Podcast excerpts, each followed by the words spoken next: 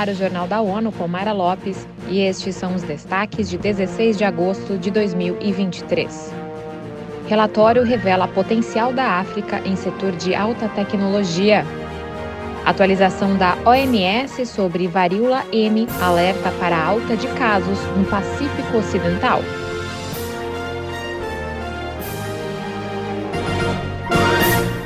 África tem o potencial de integrar cadeias de suprimentos globais intensivas em tecnologia. A conclusão é da Conferência das Nações Unidas sobre Comércio e Desenvolvimento. Vamos aos detalhes com Felipe de Carvalho. O relatório de desenvolvimento econômico na África 2023, lançado nesta quarta-feira em Nairobi, oferece um roteiro sobre como as economias africanas podem desempenhar um papel importante na cadeia global de fornecimento, se tornando um destino de manufatura para indústrias de alta tecnologia. Dentre os fatores que tornam os países africanos atraentes para estas empresas estão a abundância de minerais e metais muito utilizados no setor. Segundo a UNCTAD, a região dispõe também de uma força de trabalho mais jovem, com expertise tecnológica e adaptável, bem como de uma classe média crescente, com uma demanda por bens e serviços mais sofisticados. Da ONU News em Nova York, Felipe de Carvalho. A UNCTAD destaca seu apelo por melhores soluções de financiamento para oferecer aos países e empresas africanas capital e liquidez acessíveis para investir no fortalecimento de suas cadeias de abastecimento. A portuguesa Beatriz Facundo representou a ONG Global Graal na comissão da ONU sobre o Estatuto da Mulher, realizada em março. A estudante pediu uma expansão de tecnologia com mais direitos, acesso e cuidados.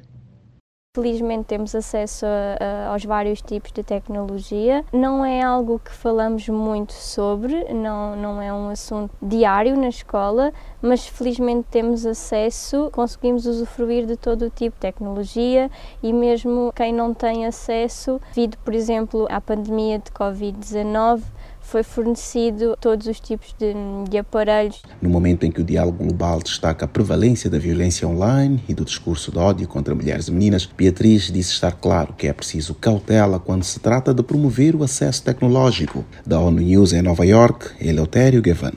Na ONU, os participantes destacaram a importância de se projetar soluções baseadas em tecnologia, com inclusão de gênero e defender políticas digitais que garantam igualdade de acesso e oportunidades para mulheres e meninos.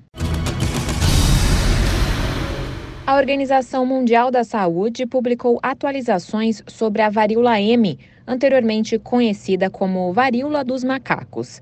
No último mês, a OMS recebeu relatórios de 1.020 novos casos confirmados.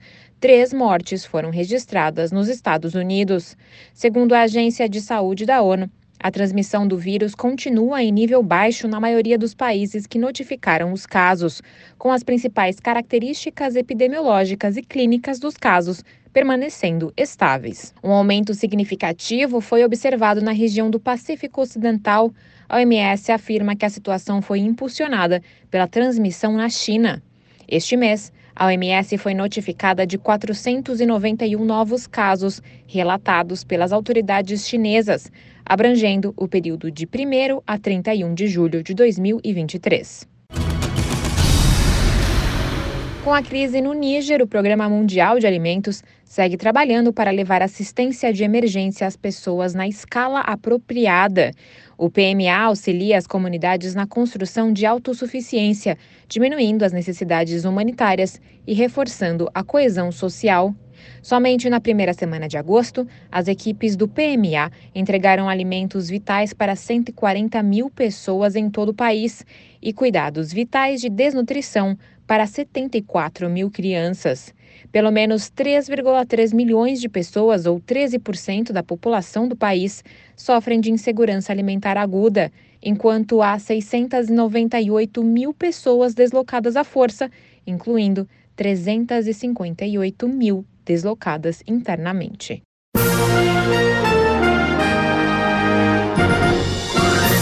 Esse foi o Jornal da ONU. Mais detalhes no site da ONU News Português e nas nossas redes sociais.